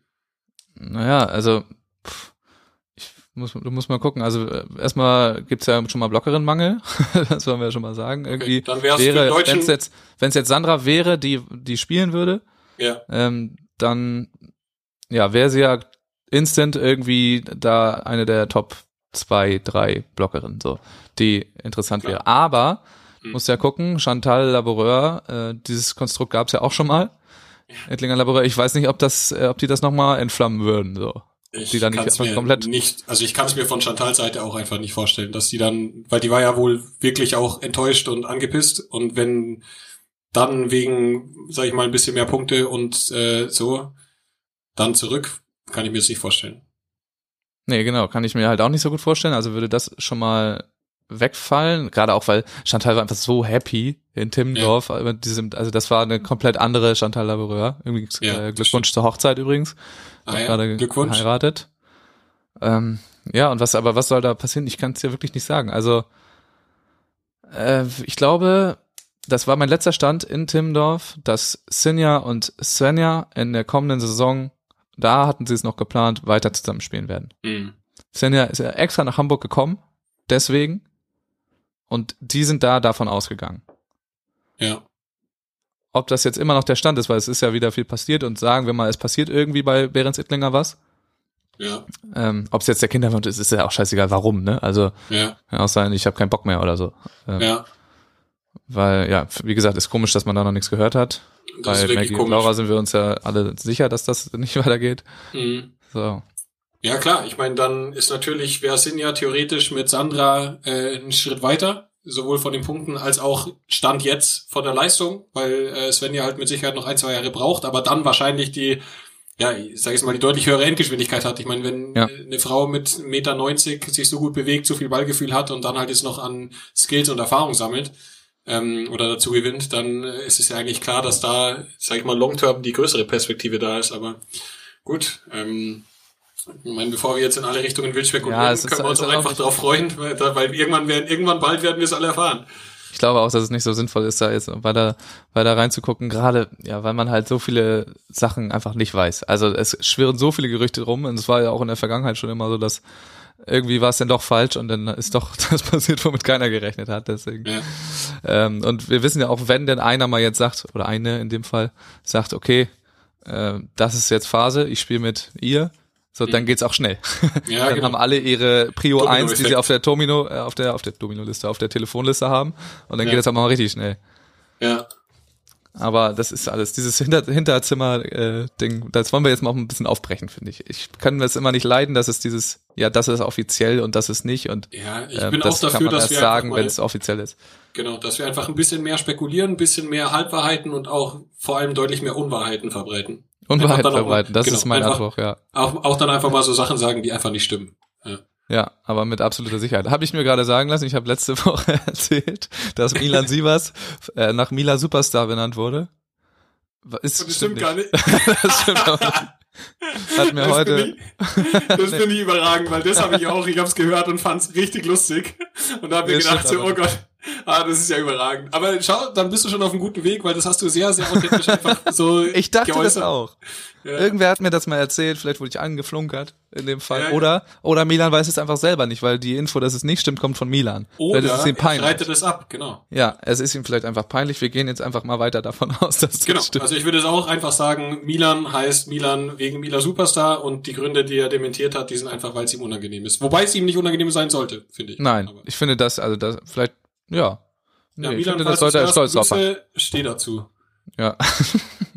ich glaube, Milan hört es übrigens nicht, weil ich wurde erstmal von Bengt was seinem Cousin darauf hingewiesen und der hat ja. dann Milan gefragt. Aber gut. Ja, dann denkt, äh, der soll dazu stehen. Ja, wirklich. Äh, wir verbreiten es auf jeden Fall weiter, aber gute Sache. Ich habe noch zwei Namen hier auf der Liste, die ich einfach mal droppen möchte. Ähm, in verschiedenste Richtungen geht das und dann schauen wir mal, was da was dabei rauskommt. Also, ein, wo wir gerade bei Milan und so waren, äh, habe ich gehört, dass eventuell nächstes Jahr Tobi Brandt wieder auf die Beachvolleyballbühne zurückkehrt. Wäre geil. Wäre richtig geil. Das ist ein richtig geiler Typ. Aber das könnte halt ähm, in, also Brand Reinhardt waren halt einfach ein Team lange so und äh, haben sie auch früher richtig gut verstanden. Es könnte halt in solche Konstruktionen irgendwie äh, Bewegung nochmal reinbringen. Ja, ja, voll. Ich meine, Tobi Brandt hat schon, der hat sich jetzt auch einfach in der Halle krass entwickelt. Also ich habe jetzt auch zwei Dürenspiele schon gesehen in der Halle. Junge, Junge. Also der hat schon nochmal athletisch, hat jetzt einen richtigen Bizeps auf einmal und ähm, ist einfach noch mehr eine Maschine geworden, als er eh schon war. Und im Zweifel wird ihm das im Sand nicht schlechter gemacht haben. Nee. Also. Und das, ja, aber es könnte halt sein, dass das irgendwie Bewegung reinbringt. Auch diese Geschichte mit Yannick, ne? Es könnte ja, halt klar. auch sein, dass das Bewegung ja. reinbringt. Yannick Harms studiert jetzt in Kiel. Ah, der ist jetzt, äh, macht jetzt seinen Master. Joni Erdmann vielleicht? Joni Erdmann, Milan Sievers, ähm, wer weiß. Ja. Genau, also Joni muss man da auch in die in die Gleichung irgendwie mit reinbringen. Also das war auch alles andere als erfolgreich, was die da äh, gemacht haben, Joni und Theo so und dass da nicht, dass da beide nicht so richtig zufrieden mit waren, ist auch klar. Die würden, glaube ich, jetzt nicht einfach für irgendwen das aufgeben, aber wenn dann Yannick Harms klopft, so überlegst du dir das halt, glaube ich. Ja, könnte ich mir auch gut vorstellen. Gerade wenn der halt in Kiel ist, ne? Also Joni und Theo haben echt nicht so viel zusammen trainiert. Ja. Aber gut, schauen wir mal. Das ist der eine Name, den ich reinwerfen wollte. Und der zweite Name ist Thomas Kaczmarek. Ah. Meinst du, es könnte ein Comeback geben? Als, als Aktiv, Aktiv. Ich meinte, ich meinte als Trainer. Ja, Das ich habe ja, auch geil. ich hab ja, ich hab ja Alex auch schon äh, hier on Stream nach der nach der deutschen Meisterschaft oder nee Quatsch, äh, es war gar nicht ich, das war Daniel Hörn. Hat ihn dann gefragt, gibt es einen, weil er Alex dann ja irgendwie so gesagt hat, ja, er kommt eh nicht drauf, ihr kommt eh nicht drauf oder irgendwie sowas. Ähm, und dann hat äh, Daniel Hörn, glaube ich, äh, gesagt, irgendwie Comeback äh, Kaczmarek Walkenhorst. Wäre ich ein Riesenfan davon, aber ich glaube, das wird nicht passieren. Das glaube ich auch nicht. Da hattest du ja dann auch gleich noch das Team gedroppt, weil du Ja. dich so unglaublich gut auskennst im Beachvolleyball. Aber ist das bestätigt schon, oder? Ähm, ich glaube, wir haben es auch noch nicht, haben sie noch nicht öffentlich gemacht. Okay. Also Alex. Ja. Weil sonst fände ich auch irgendwie äh, hier in Herrn Brandt äh, sehr interessant für Herrn Walkenhorst. Das ist jetzt auch nicht so weit. Ja. Und ich glaube, also könnte ich mir vorstellen, dass äh, Tobi auch ein Typ ist, der neben Alex klarkommt oder halt irgendwie da bestehen kann. Ja. Und äh, wäre auf jeden Fall auch ziemlich gut, glaube ich. Das wäre auch spannend, ja, stimmt. Bringst du ganz neue Überlegungen. Ja, rein. weil stell dir mal vor, Tobi, die haben ja immer Hy- Hybrid gespielt, aber der Tobi ist ja sauschnell. Und Ja. dann mal hinter einem richtigen Blocker, würde mich auch interessieren. Ja. Auch äh, eher, ja, Tobi auch eher der stille, reflektierte äh, Lukas Fretschner Typ. Ja. Und also auch clevere Typ, so, äh, vielleicht würde vielleicht hinhauen. Aber Ja. keine Ahnung, eigentlich war es ja auch wieder, äh, hieß es ja, dass da dieses internationale Duo Walkenhorst Gerson irgendwie entsteht. Aber Ja, haben wir Alex hat auch ein bisschen unsouverän reagiert, als ich das mal äh, ihm, sag ich mal, entgegengebracht habe. Von daher könnte man da anhand der Reaktion schon vielleicht ein Funken Wahrheit raus äh, gelesen haben. Ja. Ich meinte aber Kaczmarek als äh, Trainer. Okay. Es sind einige Stellen in Hamburg vakant. Das ja, haben ich wir meine, jetzt Borger geklärt. Sude braucht ihn ja anscheinend nicht mehr. Borgasude, ja, andersrum. er hatte er nicht mehr so viel Lust auf Nee, Borgasude. er hatte nicht mehr so viel Lust, aber dann ging es ja mal richtig bergauf mit den beiden. ja, Ähm, tatsächlich. Vielleicht war es ja ja. auch seine, seine Veränderung, die er angestellt hat, wer weiß. Klar. Jetzt haben die einfach später reingekickt. Ja. Schlecht periodi periodisiert, aber gute Kann Inhalte. gut sein. Ja, ich meine, Katsche wäre natürlich auch was für Hamburg. Ich meine, wenn da so ein großer Wechsel ist, äh, warum nicht? Ich meine, dass er in Sachen Volleyball-IQ oder dem, was er mitbringt und äh, was er auch als Typ, finde ich, also ich finde Katsche einfach einen überragenden Typen. Wenn, wenn der halt auch da seine, sein eigenes Charisma äh, da mit reinbringt und halt den ganzen Volleyball-Sachverstand, den er hat, wäre ein riesen Gewinn für Hamburg. Ja, auf jeden Fall. Da in dieses ganze Konstrukt in, äh, irgendwie irgendwie reinzuhauen. Obwohl natürlich die Frage, wie gut äh, ist die Transition von Witten nach äh, nach Hamburg so? Und Aber da ich war, glaube, das da war ist- dann noch mit Alex Walkenhaus befreundet bleiben, das wäre natürlich auch eine Frage. Ja. Schön die die äh, Insider-Infos immer rausleaken. Ja, stimmt. ja. So jemanden brauchen wir auch. Nee, würde er ja natürlich niemals machen. Der Katsche ist da ja auch echt äh, Ich glaube, das ist ein Ehrenmann, ja. verschlossen, ja. Äh, Das ist in Ordnung. Aber das ist halt, der ist halt äh, nicht joblos, aber also war jetzt ja Mhm. wieder zurück in Witten, glaube Ja. ich, oder in Dis oder für die Sportstadt oder was Genau. auch immer. Das wird der andere Podcast besser wissen. Mhm. Ähm, aber das, ja, man hört auch wieder so einiges und äh, wir sind gespannt auf diese Trainer, Trainerveröffentlichung da. Ich bin Und ein, zwei deutsche. Trainer dabei zu haben, ist natürlich auch nicht schlecht. Also Ja, es war auch irgendwie, das habe ich nur ganz am Rande gehört, irgendwas über einen Finnen. Also da kann ich wirklich nicht mehr zu sagen als irgendwas mit einem Finnen. Ist ja meinten die aber auch den Norweger. Ja. Ich glaube, ich glaube, ja, ja. Ich glaube, hat Das den kann auch sein, dass gemeint. wieder, oder, oder Santeri Siren kommt als Trainer nochmal wieder. Ah ja, könnte auch sein. Auch gut. Das wäre natürlich was. Ja, nee, und äh, da kann man natürlich Spiel bringen, der da ja gerade irgendwie in dieser Trainerwelt mit Nummer eins rumhängt im deutschen, im deutschen auf jeden. Fall. Ja, Gerade, gerade von den Deutschen. Oder Pol, Polen-Deutschen. ja. Ja. Das wollte ich nochmal ins Spiel bringen. Und dann ist mein Zettel abgearbeitet, Tim. Ja, wir haben jetzt auch, äh, glaube ich, schon genug rumspekuliert und. Also wir sagen jetzt einfach mal, wir haben ein paar Unwahrheiten verbreitet und jeder muss selber Auf jeden rausfinden, Fall. was das war. Genau, es gab drei Sachen, die nicht, die überhaupt nicht stimmten und ihr müsst rausfinden, was. Genau, kannst du in dein Intro auch nochmal auf, äh, äh, aufgreifen. Ja, auf jeden Fall. Ja, nee, aber ähm, ich würde sagen, äh, also Teil 1 der Episode hat mir viele Erkenntnisse gebracht. Teil 2 hat mir viel Spaß gebracht, weil es halt einfach auch Spaß macht, so ein bisschen den Gossip anzuschieben und mal zu gucken, was in welche Richtung kann es gehen, ohne Ja. irgendwas überhaupt zu wissen. Ja. Ja. Nee, also von mir aus sind wir auch durch. Ja, das ist doch gut. Ich wollte die übrigens, ich habe mir vorher schon Gedanken gemacht, wie ich die Episode nenne. Ich wollte sie äh, Pro Tour und jede Menge Leak, Leaks äh, nennen. Ja. Und ich glaube, wir haben es jetzt auch einfach getroffen. Ja. Ja, würde ich auch würde ich sagen. Und dann haben wir, glaube ich, eine, eine erfolgreiche Kick auf dieser neuen, dieses neuen Formats, das dann irgendwie ein, zwei Mal im Monat äh, rauskommt, vielleicht mit Tim, mit anderen Leuten, die ihr schon hier aus dem Podcast kennt, äh, die immer was zu sagen haben zu diesen und auch hoffentlich Informationen ab und zu haben, zumindest Halbwahrheiten dabei haben. Also Äh. die ihren Job ein bisschen besser machen als ich, weil ich hatte praktisch Nee, keine. Informationen, aber viele Halbwahrheiten. Ja, und Einschätzungen natürlich mit uns nehmen und dann äh, können wir uns nur verabschieden. Ich sage danke, Tim. Ähm, möchtest du noch was, äh, was sagen zum Abschluss? Ich sag schon mal Tschüss. Ähm, ja, danke Max, dass ich zum dritten Mal hier sein durfte. Ich freue mich auf das Format. Ich glaube, das wird eine interessante Sache, vor allem weil du ja jetzt dann nicht mehr nur in der äh, Moderatorenrolle bist, sondern auch deinen eigenen Gehirnschmalz äh, dazugeben darfst. Das wird mit Sicherheit auch interessant, weil du ja auch äh, schon viel mitbekommen hast in der Szene. Und sonst ähm, kann ich natürlich nur sagen, folgt Maximum Beachvolleyball auf Instagram, folgt Ed Mantahari auf Instagram und weil es ja Max immer sagt, es gibt noch ein paar ganz wenige Caps. Ich glaube, es sind äh, 15 Stück oder sowas, die es noch gibt. Und danach wird sie nie wieder geben. Also lohnt sich da jetzt vielleicht schon mal frühzeitig Weihnachtsgeschenke zu kaufen, weil ja, die gibt's dann noch nicht mehr.